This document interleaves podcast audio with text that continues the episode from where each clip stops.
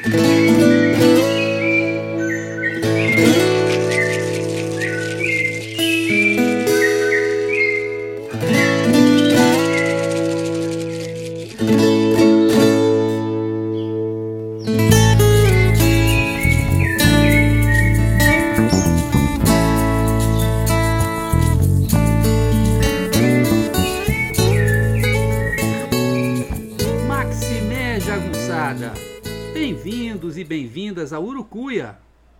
podcast feito para te ajudar a ler Grande Sertão Veredas e outras obras do nosso amado João Guimarães Rosa.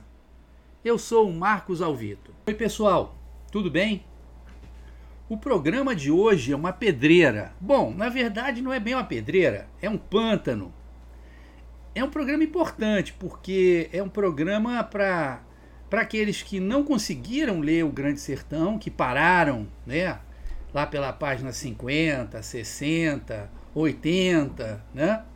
E também para aqueles que leram, mas que sentiram uma dificuldade enorme, acharam que os eventos estavam embaralhados. E então eu descobri que na estrutura do livro tem uma coisa chamada pântano narrativo.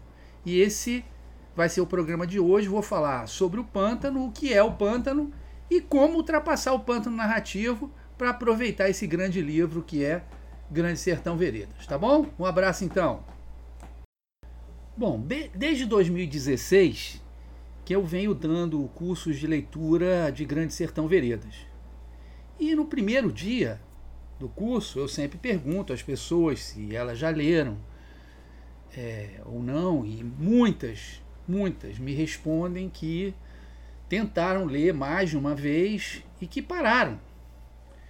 É, normalmente elas dizem que pararam antes da página 100. Página 80, página 70, página 50. Na verdade, esse foi o meu caso também. Eu tentei ler o Grande Sertão Veredas duas vezes, quando eu tinha lá meus 20 anos, 20 e poucos anos, e só consegui ler muitos anos mais tarde, quando eu já estava fazendo doutorado e pesquisando a favela de Acari, e aí aquele cenário de honra, é, de um cenário de, de uma masculinidade exacerbada, digamos assim, de guerra, tudo isso é, acabou me inspirando a ler O Grande Sertão e eu li. Né? É, não digo que eu não tenha dificuldade, não tenha tido dificuldade, mas eu li. E anos e anos depois eu fui estudar o livro e é, começar a dar aula sobre, sobre o livro já no meu último período na universidade, como professor da universidade. Né? Então eu comecei a pensar e comecei a analisar a estrutura do livro. Por que, que as pessoas literalmente atolavam antes da página 100, inclusive eu, que eu lembro que as duas vezes eu fui até a página 80 e depois não aguentei mais. Né? Aí eu observei o seguinte, né? É, é, eu, eu dividi o livro em passos que são mais ou menos que nem os parágrafos, sendo que alguns passos têm dois ou três parágrafos. Eu dividi o livro em passos. E descobri que até, os 140, até o passo 143, que dependendo da edição vai estar lá na página 80, 90 ou 100, até o passo 143, a gente tem um pântano narrativo. A gente tem uma narrativa é, que cronologicamente é uma confusão é uma, é uma verdadeira barafunda. E é isso que atrapalha os leitores e leitoras, né? Porque começa o livro, o doutor está lá, é, o Riobaldo está conversando com o doutor, contando uma porção de casos, né? Esses casos, obviamente, são casos com, com fundo filosófico, a questão da mandioca brava que se transforma em mandioca boa, da mandioca boa que transforma em brava, né? Da reversibilidade entre o bem e o mal, não é? É, da questão do mal propriamente dito, da, das pessoas que gostam de praticar o mal sem absolutamente motivo, e por aí vai. Tem uma série de, de causos que ele vai contando.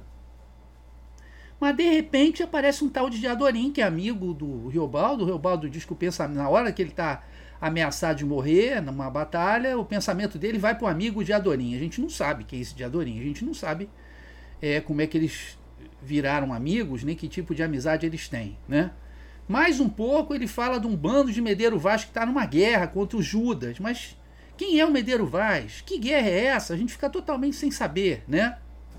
Aí aparece uma porção de amores do Riobaldo, a Otacília, a Nhorinhá, o próprio Diadorim, né? E a gente não sabe é, da onde o Riobaldo veio, como ele nasceu, né? A gente não sabe nada sobre ele. Bom, de repente, como se fosse mágica, aquilo tudo termina, né? E ele diz que vai contar a história desde o começo. Ele fala isso praticamente, né?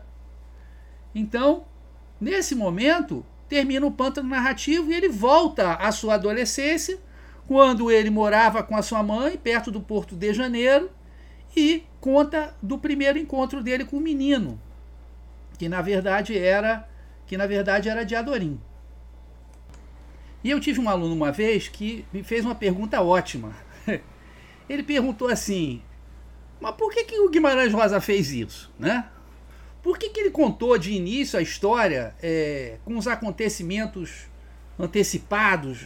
Contou o que acontece só lá na frente, né? E, e a resposta para isso se encontra na própria obra do Guimarães Rosa, no sentido que ele via na obra dele, né? É, de 1 a 10, ele via o sentido metafísico religioso como 4, o sentido poético como 3 e o cenário ele via como um, o enredo ele via apenas como dois. Ele deu entrevistas, inclusive, dizendo que ele não gostava que o leitor desse corresse, o leitor dele corresse atrás da história. Fosse que nem o cavalo, que pasta e sai correndo. Ele queria um leitor, leitora ruminantes, né? Que ficasse ali pensando, refletindo. Então o que, que ele faz? Ele dificulta mesmo, ele quer que o leitor fique atolado no pântano, né? que caminhe muito devagar nesse pântano para ir prestando atenção nas questões que ele está apresentando, pois são as questões é que são importantes. Depois que o leitor já prestou atenção naquelas questões, né? Aí sim, aí ele vai começar a contar a história. Se a gente for dar uma olhada é, no livro, a gente vai perceber isso, né? É, quase no finalzinho do pântano, o Riobaldo admite, conversando com o doutor, sei que estou contando errado, pelos autos. Mas diz também que do mais importante ele já contou tudo. Ele diz: de grave na lei do comum, disse ao senhor quase tudo. Ele não contou a história, mas ele contou das questões, não é? Por exemplo, a existência do diabo, a luta do diabo com Deus, se se pode vender a alma ao diabo, é? o bem e o mal, e por aí vai. As questões ele já apresentou. Né? E ele diz: contar seguido, alinhavado, só mesmo sendo as coisas de rasa importância. Né? Ele diz que não está contando a história de um sertanejo, ele está contando a matéria vertente, ele está contando a vida, ele está contando aquilo que é significativo. Né? E no final do pântano narrativo, ele diz assim, como se estivesse agradecendo a nós, leitores. O que muito lhe agradeço é a sua fineza de atenção, ou seja, você prestou atenção até agora, muito obrigado. Né? Bom, esse é o pântano narrativo, essa, essa é a, a, a, a questão do pântano narrativo. Mas como é que a gente pode ultrapassar o pântano narrativo? Só tem uma maneira de ultrapassar o pântano narrativo. Sabe aqueles desenhos animados que o cara fica na areia movediça, que alguém estende um tronco para ele, ele segura um cipó e aí a pessoa puxa o sujeito que está dentro da areia movediça, né? O cipó, nesse caso, para arrancar, fazer a gente ultrapassar bem o pântano narrativo, é a, é a vida do Riobaldo. É colocar a vida do Riobaldo numa ordem cronológica e perceber quais os elementos dessa vida do Riobaldo que foram tirados do lugar e foram colocados no pântano, para que o leitor ou leitora não se confunda, tá? Então eu vou agora contar a história da vida do Riobaldo toda, tal qual aparece no livro, mas não na ordem que aparece no livro. Porque a ordem que aparece no livro não é a ordem cronológica, tá? Tem vários eventos que estão lá na frente e que são colocados no pântano narrativo, confundindo totalmente a gente, tá? Ora, primeiro as grandes divisões da vida do Riobaldo, né? Basicamente, a vida do Riobaldo pode ser dividida em quatro. A primeira vida, a primeira parte da vida do Riobaldo é antes da guerra, antes dele se tornar jagunço e antes dele participar da guerra, né? A gente já vai ver que havia uma guerra de forças do governo contra bandos de jagunços no sertão de Minas Gerais, tá? Bom, isso é a, a gente vai ter a vida dele antes. Vida na casa do, do padrinho, que na verdade é o pai, antes a vida com a mãe, etc e tal. Bom, depois ele se torna jagunço, né? E ele vai é, primeiro não lutar, mas vai estar do lado do, das forças do governo, porque ele é contratado para ser professor e depois secretário do Zé Bebelo, que era o líder dessas forças do governo, né? E vai começar a lutar nessa primeira guerra, tá? Que é a segunda parte da vida do Riobaldo. Mas nessa segunda parte ele muda de lado.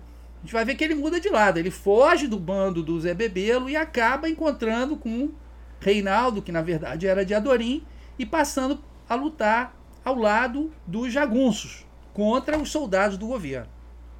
Bom, depois tem um evento aí que que separa as duas guerras, porque o chefe das tropas governamentais, o Zé Bebelo, ele é capturado pelos jagunços, ele é julgado e o chefe dos bandos de jagunços, Joca Ramiro, que era pai de Diadorim, ele vai sentenciar Zé Bebelo ao exílio em Goiás.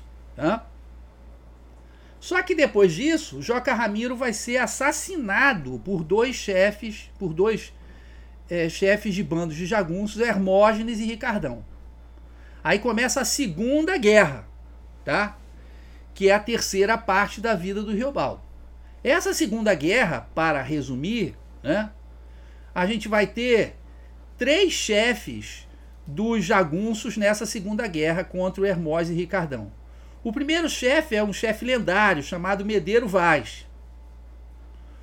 O segundo chefe vai ser o Zé Bebelo, que por incrível que pareça retorna de Goiás. Ele, que antes era chefe das tropas do governo, vai ser chefe das tropas dos jagunços. Ele diz que é para vingar o amigo dele, Joca Ramiro. e por fim, o próprio Riobaldo vai se tornar chefe. E aí, na Batalha do Paredão, né, o bando dele vai derrotar o bando do Hermógenes, sendo que aí Diadorim e Hermógenes se matam mutuamente. Riobaldo, na verdade, vai sentir uma paralisia progressiva, vai desmaiar, e quando ele acorda já está tudo terminado. Isso é o fim da terceira parte da vida do Riobaldo.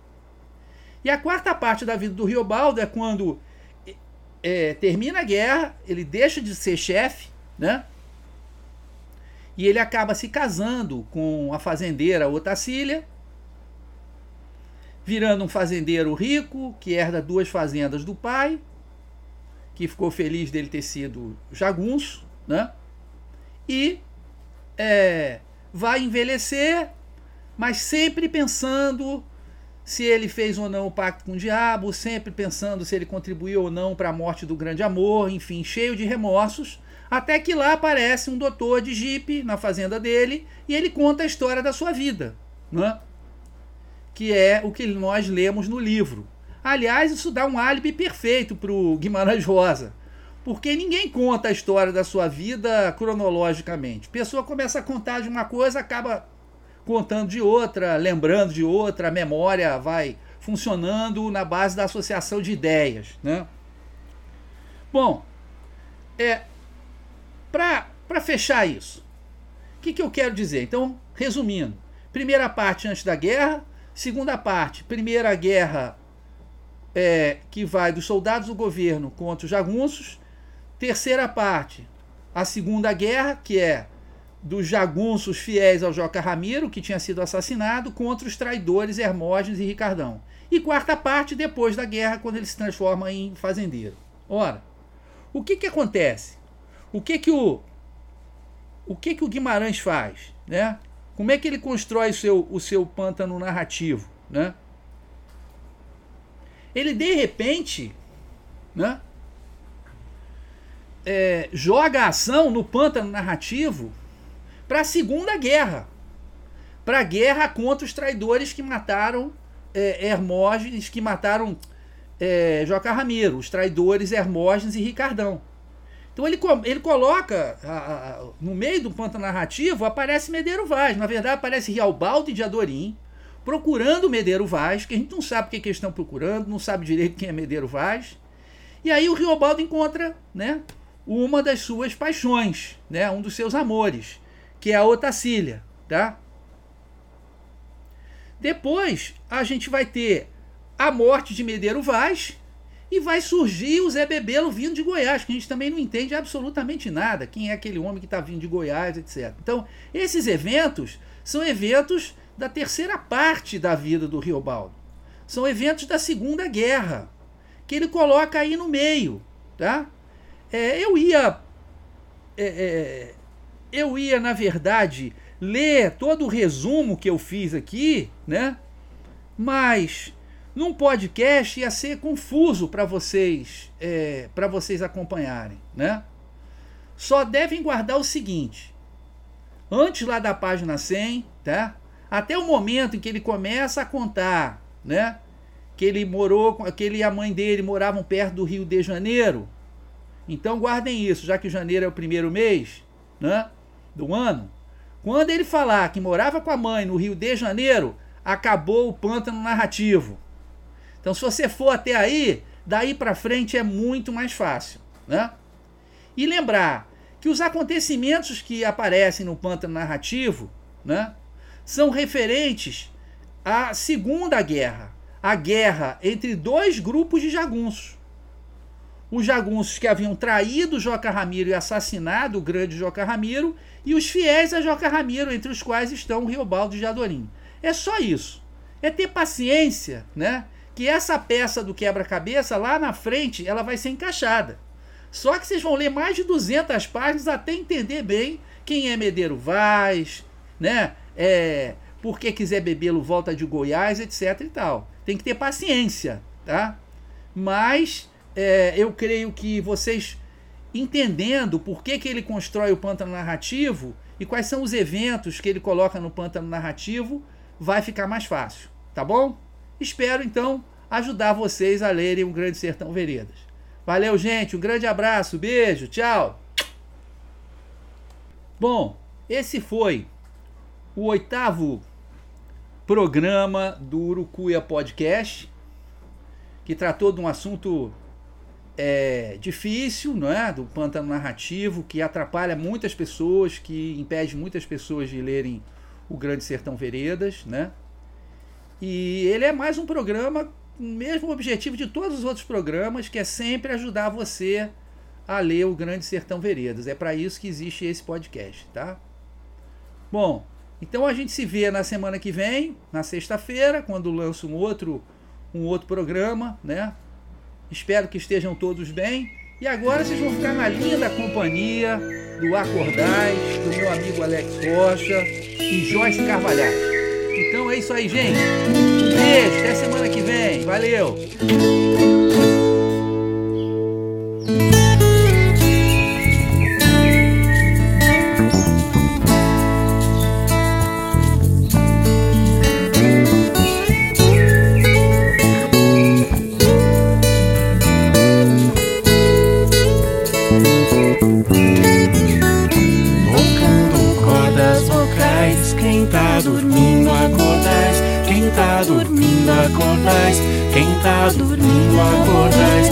casa agora adentrais. Quem tá dormindo acordais. Quem tá dormindo acordais. Quem tá dormindo acordais. Peço licença ao Senhor Trago cantigas de paz. Viola fina ensaiando O pôr do sol nos quintais. Passarinho vem se achegando Som entre os laranjais. Quanto mais vozes eyes are leaking.